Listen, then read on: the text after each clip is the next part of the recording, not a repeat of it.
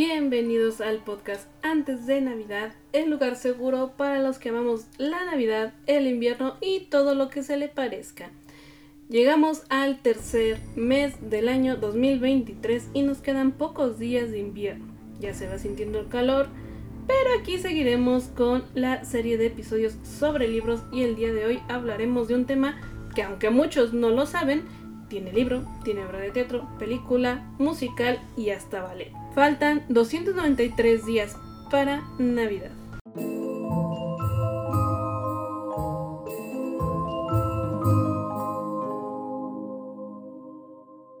El cascanueces y el rey de los ratones es un cuento escrito por Ernest Theodor Amadeus Hoffmann en 1816. La historia, aunque muchos ya se la saben, es la siguiente. La joven Marie Stauffenberg recibe un juguete que en apariencia es un soldado, pero este es un cascanueces, ya que si pones una nuez en su boca y jalas la palanca que hay en su espalda podrás partir la cáscara de una nuez para así poder comer. Un niño, al tratar de cascar una nuez demasiado dura, parte la, boca del cascanueces, lo que hace llorar a la niña dejando al cascanueces una vitrina aparte y lo deja ahí todo malherido. ¿Cuál es la parte de fantasía en este libro? Pues bien, el, el cascanueces cobra vida por la noche para poder rescatar a Marie del malvado rey ratón. En este libro se ve una lucha entre el rey ratón y el cascanueces, la cual desemboca en la derrota del rey ratón. La historia en general de este libro, pues muchos se la saben, entonces pues no vale la pena que yo se las esté pues diciendo aquí. Hay algunas frases y un dato curioso que quiero compartirles. Primero les diré las frases. Mis frases favoritas, o mi frase favorita, porque de todas elegí solo una, es, Marie se convirtió en una reina de un país en el que solo se ven, si tienen ojos, alegres bosques de Navidad, transparentes palacios de mazapán, en una palabra, toda clase de cosas asombrosas. Y me gusta porque precisamente creo yo que esta es la esencia de la Navidad cuando somos niños. Cuando somos niños todo nos parece mágico, todo nos parece nuevo, los juguetes son increíbles, a menos de que hayas tenido una mala infancia, que espero yo que no.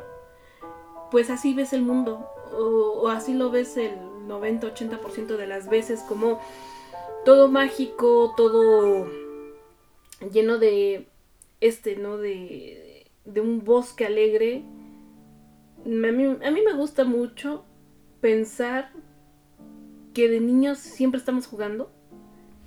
Y bueno, aunque no siempre estamos jugando, siento que el 80-90% de las veces sí vemos el mundo de esta manera. O sea, sí lo vemos mm, como lleno de ilusión. Entonces, por eso me gusta me gusta haberlo leído también ya adulta porque me hace recordar la infancia. Me hubiera gustado leerlo de niña, pero igual y no lo hubiera apreciado tanto. Pero bueno, eh, ¿qué dato curioso les tengo? Si yo les digo cascanueces, yo creo que en general todos nos acordamos del de, típico soldado de, eh, ¿cómo se llama esto? De uniforme rojo con negros, barba, bigote, mm, muy flaco, muy alto, pero puede ser que la descripción inicial del libro no sea tal cual la que nosotros estamos pensando en la mente. ¿Por qué? Porque ahorita también ha cambiado mucho la visión del cascanueces. Y lo digo porque ahora vemos cascanueces morados, rosas, verdes, negros. Hay sin fin cantidad de cascanueces. Incluso hay cascanueces que traen sus capas como de piel, con estos tipo peluches, como si trajeran piel de mink o cosas así. Y pues no, ahorita les voy a decir, o bueno, les voy a leer cuál es la descripción del cascanueces del libro. Dice, el cascanueces hombrecillo pequeño con un torso demasiado grande y largo que no concordaba con sus cortas y finas piernecillas. Tenía una cabeza también excesivamente grande. Su correcta vestimenta dejaba traslucir que se trataba de un hombre culto y refinado. Llevaba una bellísima chaquetilla de usar de color violeta brillante con multitud de cordones blancos y botoncitos, unos pantalones del mismo color y unas botas muy bonitas, tan ajustadas a sus delicadas piernecillas que parecían pintadas. Llevaba colgado a las espaldas un estrecho y pesado abrigo de madera que llevaba y llevaba puesta una pequeña gorra de minero.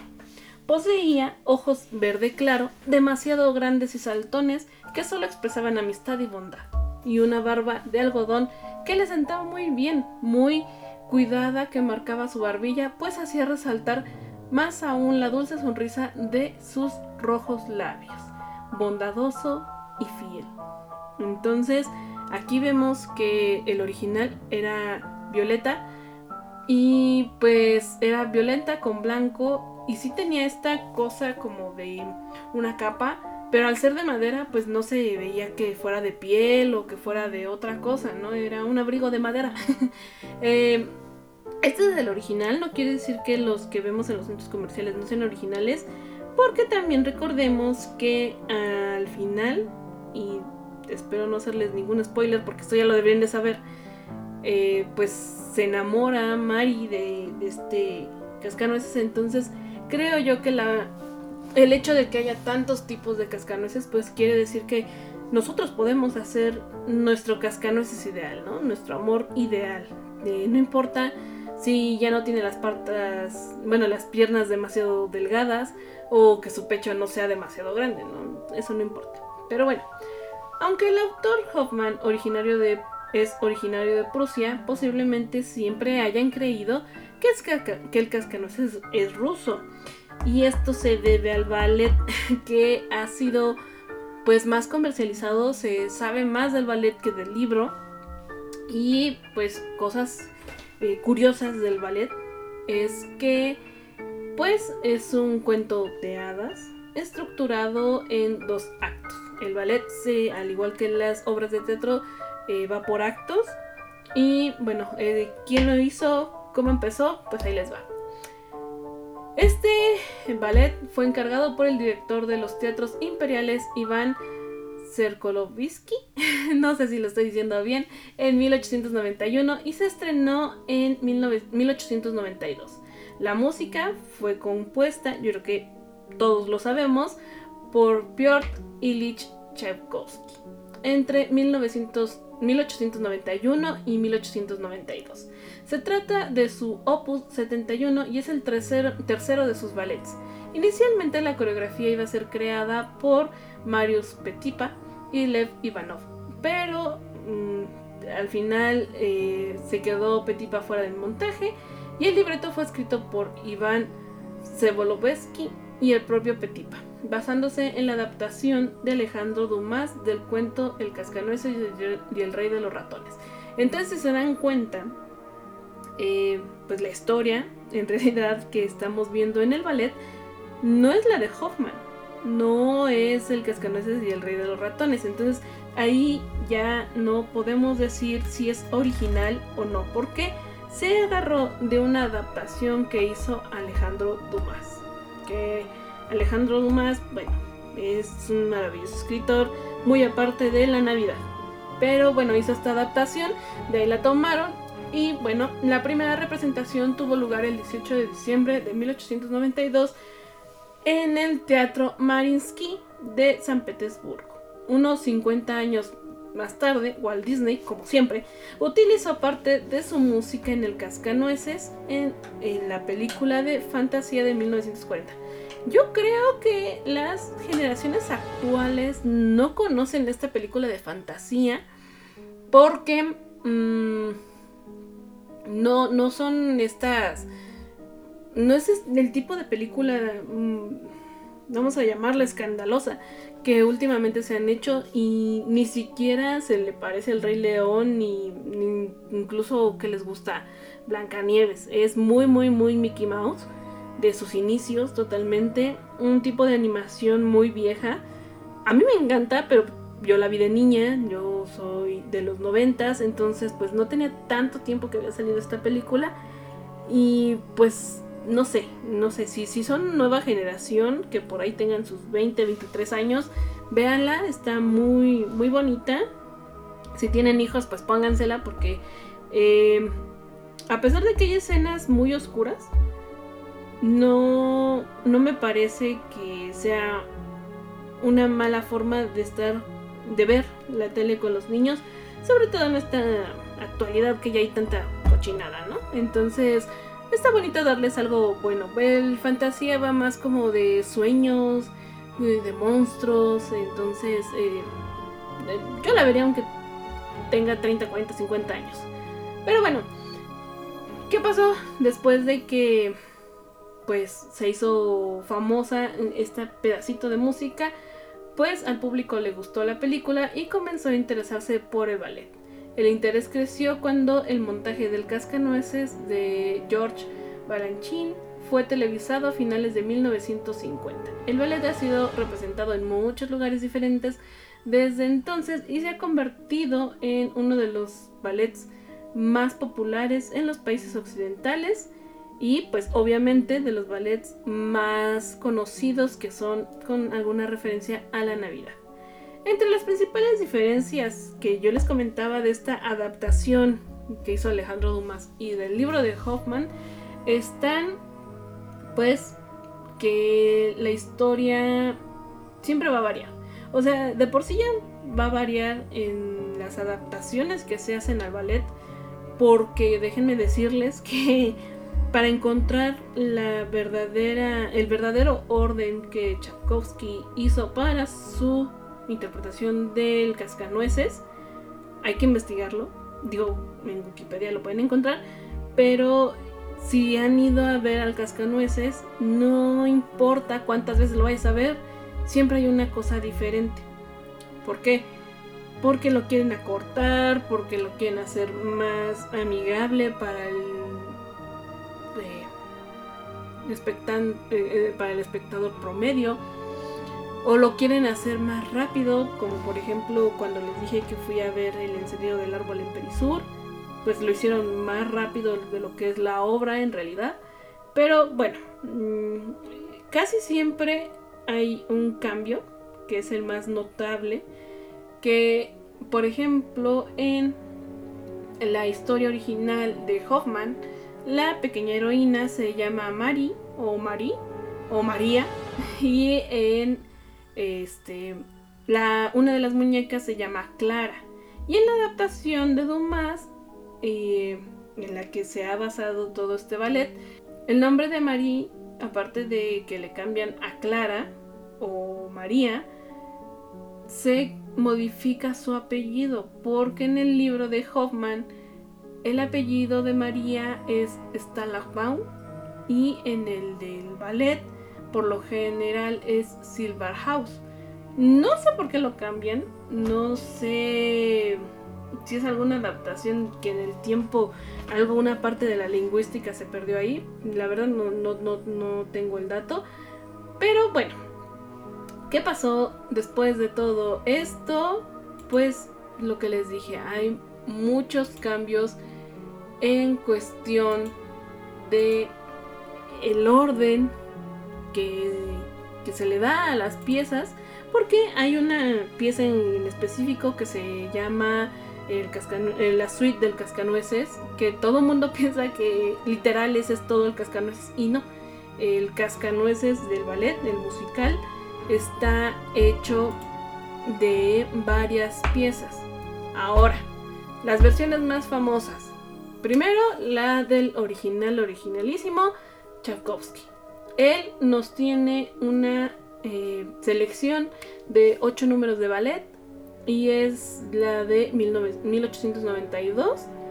¿Cómo está puesta? Pues la selección es la siguiente. Es la abertura en miniatura, las danzas características donde podemos encontrar una marcha, la danza de helada de azúcar, la danza rusa, la danza española, la danza china, danza de los miritones, y en la parte 3 está el Vals de las Flores. Una segunda suite menos conocida y con menos frecuencia tocada de algunos otros números también son el cuadro número 4 y 5, Adagio del Gran Paz de Debo, Introducción, escena danzante y danza española, el vals final y apoteosis. Esto fue lo que él eh, pues dijo en un inicio que tenía que ser la forma correcta de, mm, tocarse, ¿no? Eh, afortunadamente este mm, orden, esta selección ha sido rescatada gracias a directores como por ejemplo Robert Irving de el New York City Ballet que ah, pues han grabado esto en eh, CDs y LPs. Eh, hay una transmisión de televisión que espero podérselas encontrar, la sigo buscando, que es de Playhouse 90 y esta fue en 1958. Entonces esto es lo más cercano, lo más cercano al original original.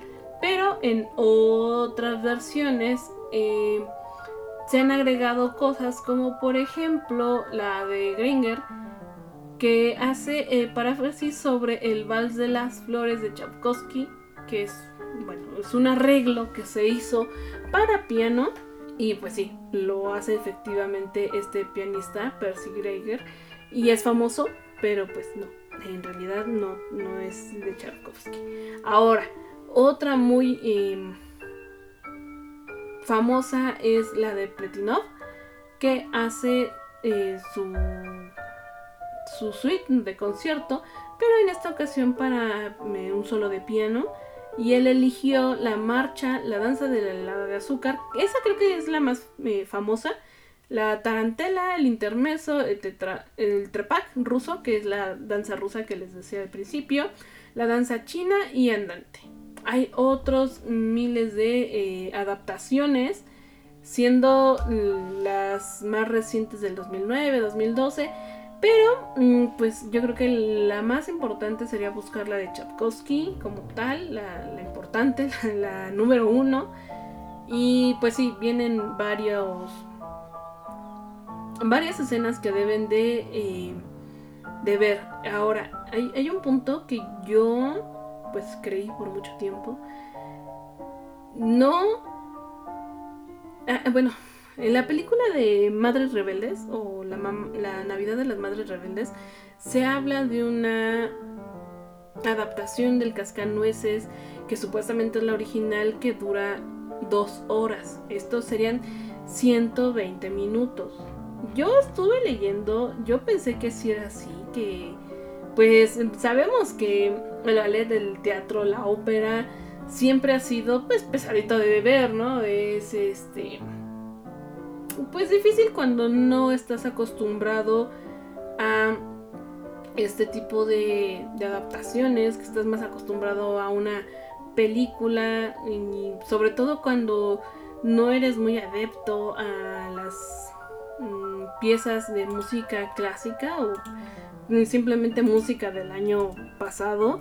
Eh, pero pues no, estuve buscando y parece que no hay ninguna adaptación que dure eh, tanto tiempo.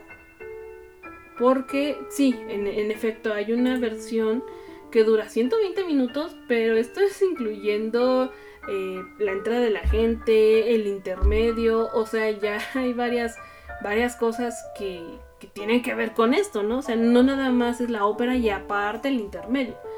Entonces, pues no sé, ahí creo que sí tendría que ir a ver alguna de estas de, dos horas, donde yo diga, ah, no, ¿saben qué? Si son las dos horas como tal o no. Y también pues ver qué, qué piezas incluyen y qué piezas no incluyen. Sinceramente yo no he visto mucho del cascanueces, al menos en vivo porque pues no es como que me llame mucho la atención. me gustó más el libro que eh, ir a ver el ballet. Pero la música sí me gusta mucho, se me hace muy navideña. Y bueno, ya les dije qué es el cascanueces, la historia. Pero ahora me dirán, Gis, yo no puedo ir a verlo, no tengo dinero. O simplemente no estamos en, en diciembre, que es cuando más se proyecta esto. ¿Qué hago? Pues bueno, muy fácil en Disney, en Disney Plus, obviamente, en YouTube. o en Netflix hay adaptaciones de películas como tal. En Disney Plus salió una muy reciente. eh, es una película, no es la. no es ballet. Pero bueno, es para conocer la historia. Pueden ver esa. Pero si quieren algo lo más, lo más cercano posible. eh, durante la pandemia, mm, varios lugares, en este caso fue me parece que el Auditorio Nacional, sí, confirmo, es el Auditorio Nacional, pues hacen esto del el hashtag contigo en la distancia junto con la Secretaría de Cultura de México. De hecho, si ustedes buscan Secretaría de Cultura de México en YouTube, van a encontrar un montón de cosas culturales ahí. Y pues bueno, gracias a, gracias o desafortunadamente, no sé, pero veamos el lado positivo. Gracias a la pandemia, tenemos el cascanueces desde el Auditorio Nacional grabado para que ustedes lo puedan ver. Esta es una presentación del 2018. Entonces ahí está. Tiene una duración de una hora con 40 minutos. Eh, obviamente esto no incluye un intermedio, solamente te dicen el momento en el que va a ser el intermedio. No tiene desperdicio, tiene muy buen audio. No está tan conocido porque no, no sé, o sea, no sé por qué nadie se emocionó con esto pero apenas tiene 2000 likes, entonces si pueden ir a verlo, les voy a mandar, ya saben, el link por el canal de Telegram para que estén atentos y aquí mismo en YouTube hay varias representaciones. Yo les recomiendo esta por ser la que está en México. Pero también eh, recuerden que en diciembre hay muchísimas. El año pasado, en el 2022, hubo representaciones en Teatro Tepeyac, obviamente en el Auditorio Nacional, en el Metropolitan. Hace un año, dos años hubo eh, en el Castillo de Chapultepec, me parece. Y pues hay precios que van variando. Hay veces que están en mil y tantos de, de, de precio los medianamente buenos lugares pero también hay lugares muy buenos, sobre todo cuando se llega a presentar este, esta obra en teatros como el Teatro Bicentenario o forums culturales o sobre todo en Bellas Artes, donde nuestro boleto más caro llega a tope a 500 pesos. Entonces, pues ahí está la oportunidad, véanlo.